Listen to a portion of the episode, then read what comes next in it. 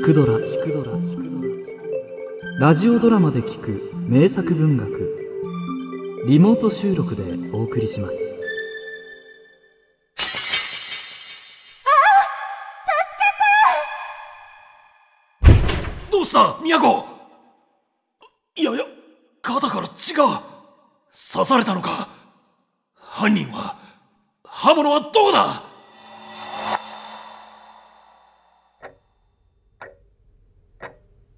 なるほど。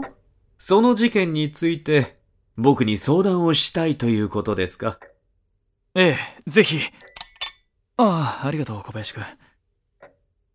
あなたのお知恵をお借りしたいのです。明智先生。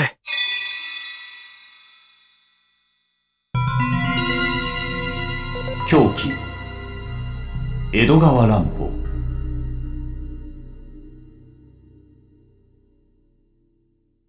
この名探偵明智小五郎はもう50を越していたが昔と一向に変わらなかった。彼はおしゃれと見えないおしゃれで顔はいつもきれいに当たっていたし服も凝った仕立てのものをいかにも無造作に着こなしていた。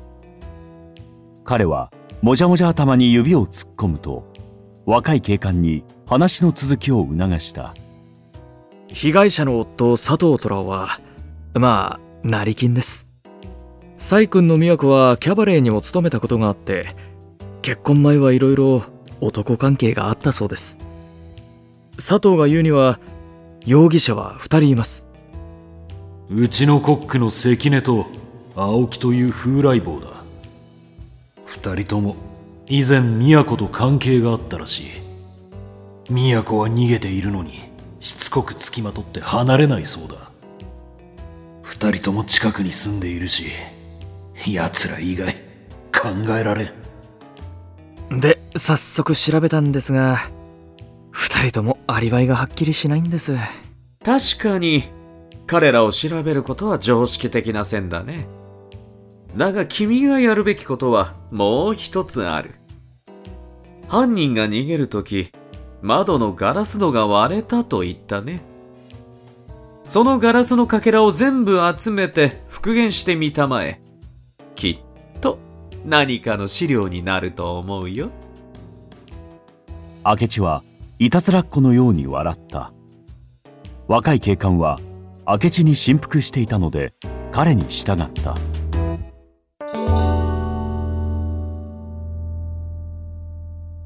それから10日後。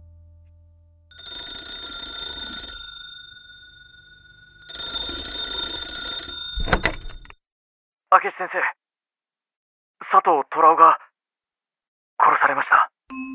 犯人はコックの関根です。今伺ってもよろしいでしょうか？若い警官は再び明智のもとを訪ねると事件当時のことを語り始めた。実は殺人現場には私もいました。夜9時頃佐藤から電話ですぐに来るよう頼まれたんです。駆けつけると犯人からの脅迫状だと言って手紙を渡されました。筆跡は変えてあるが手紙の主は関根と青木どちらかに違いない。まったく舐められたものだ。ねえあなた。わざわざ夜遅くに来てくださったのだし書斎にウイスキーがありましたわね。あれをご馳走したら？そう言うと佐藤は薄暗い洋室に入っていきました。都も後に続きました。やがて私がいろいろと思いを巡らしていると突然物音がして。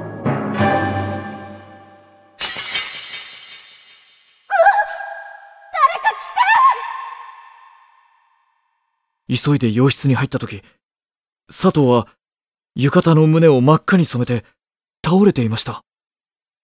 都は恐ろしく興奮しているのか口をパクパクしながら片手で窓を指さしました。見ると窓の押し上げ戸が開いています。犯人はそこから逃げたに違いありません。なるほど。それで犯人が関根だという証拠は？窓の下に最初の事件の時にはなかった足跡がはっきりと残っていたんです。先ほど関根と青木二人のアパートで靴を調べたところ関根の靴とぴったり一致しました。うん。で、関根は容疑を？頑強に否定しています。ですが奴にはアリバイがありません。すぐに引っ張って警察に連れて行きました。まあ、そうなるだろうね。ところで、例の件は、どうなったかな？例の件？最初の事件の時のガラスだよ。かけらは全部集めたんだろ？あええ言われた通りに。あそういえば妙なことが分かりました。かけらを継ぎ合わせてみると割れたガラスは完全に復元できたのにまだ余分のかけらが残っていたんです。それは、どんな形？継ぎ合わせてみたところ細長い三角形になりました。もしかして、宮古の傷口と佐藤の傷口、似ていたんじゃないのかい？その通りです。どちらも両刃の担当のような傷でした。凶器はまだ見つかっていませんが。では、佐藤が殺された部屋に変わったものは？特別何も。あでも四角い大きな金魚鉢がありました。佐藤は金魚が好きだったみたいです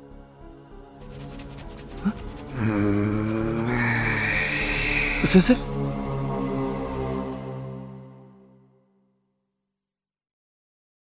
その時明智は指を櫛のようにしてもじゃもじゃの髪の毛をかき回し始めた。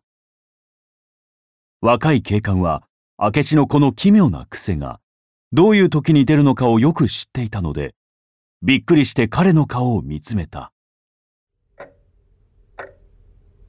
ねえ君。もし僕の想像が当たっているとすると、これは実に不思議な犯罪だ。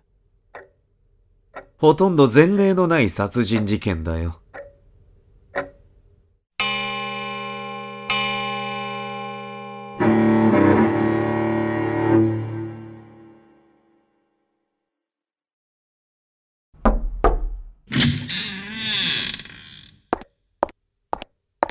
先生ご明察の通りでした。宮子は自白しました。最初宮子は自分で自分の腕を傷つけさも被害者であるように見せかけたんです。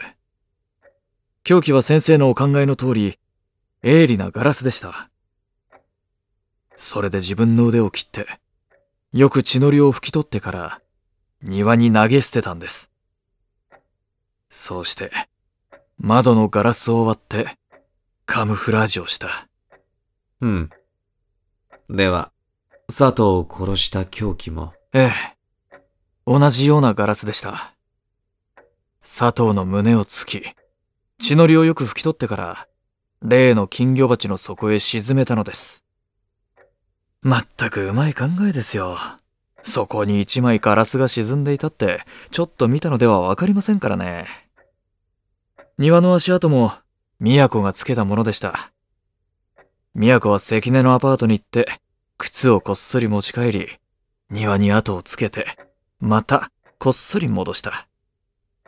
二人は以前交際をしていましたから、難しいことではなかったでしょう。それから、例の脅迫状も、彼女が自分でポストに入れたものでした。他にも洗いざらい白状しましたよ。殺人の動機や、惚れていた男のこともね。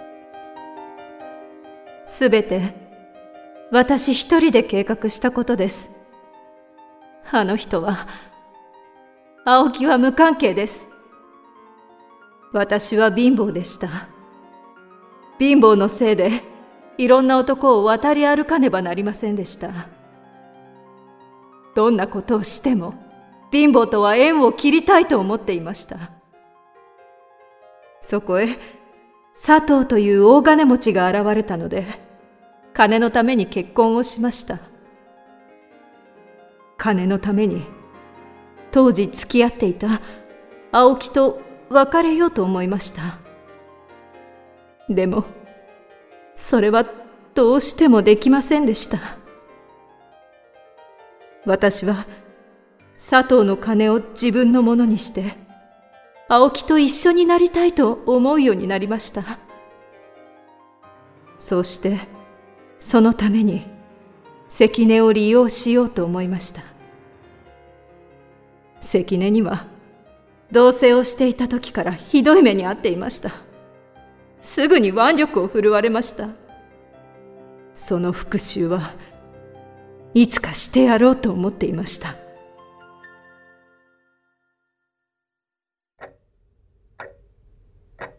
聞き終えると明智は陰気な顔をして腕を組んだ。